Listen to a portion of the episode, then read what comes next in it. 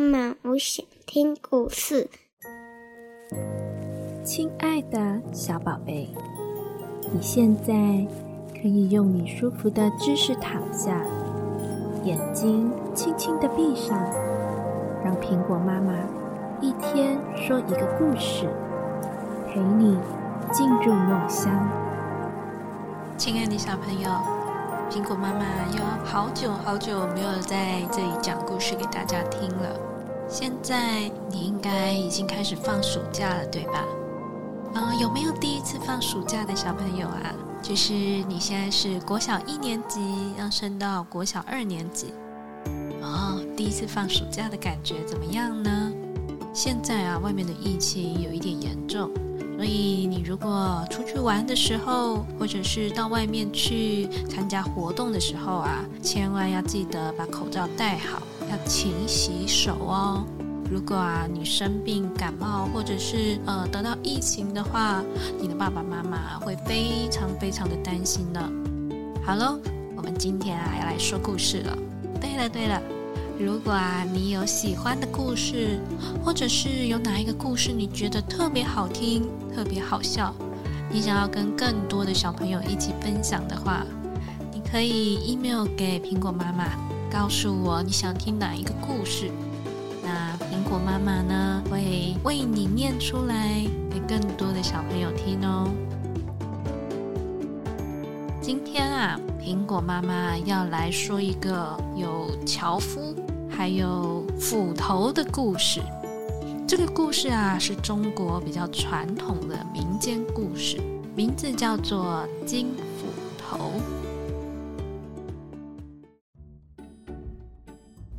一个樵夫坐在河边哭，路过的神仙啊，他看见了，就问他说：“你为什么要哭呢？”樵夫说：“我的斧头掉到了河里。”我没有办法砍柴了，那是我吃饭的家伙，我每天都要用到它。神仙说啊，我可以帮你把你的斧头找回来。说完，这个神仙就啾一声跳到河里不见了。过了一会儿啊，神仙从河水里探出头来，手里拿着一把金光闪闪的斧头，他就问樵夫说。你掉的是这把斧头吗？樵夫啊，大眼一看，那是一把金子做的斧头哎。他马上说：“不是，不是，这不是我的，我的斧头是铁做的。”又过了一会儿啊，神仙又从河水里冒了出来，拿着一把银光闪闪、跟天上的星星一样闪闪发亮的银斧头。问他说：“你掉的是这一把斧头吗？”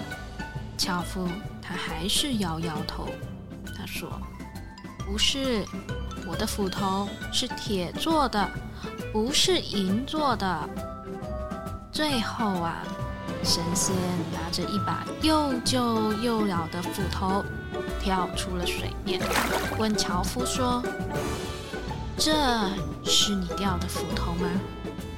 樵夫很高兴地说：“嗯，是的，是的，感谢你，非常非常谢谢你。”神仙呐，听了很高兴，他说：“嗯，你是一个很诚实的年轻人。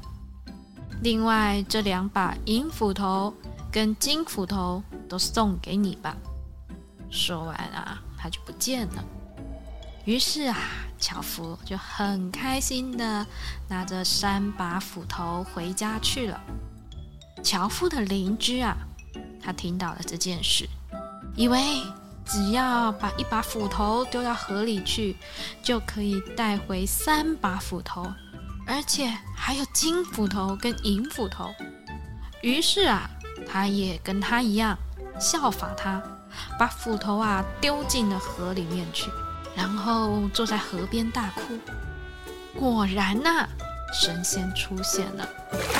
邻居告诉神仙，自己掉了三把斧头在河里面。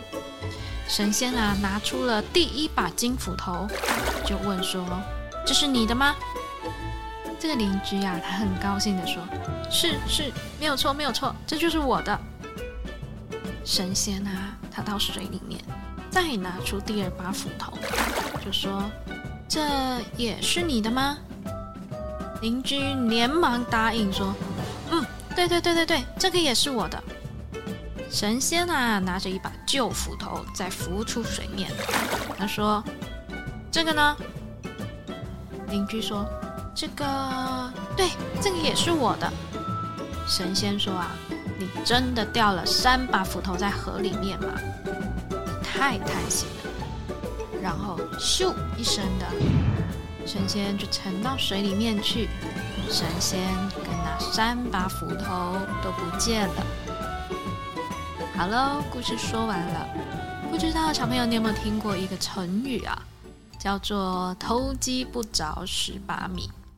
就跟这个邻居一样啊，他因为不诚实，听了樵夫他这样子神奇的际遇，可是啊，他却没有听到了这故事的重点。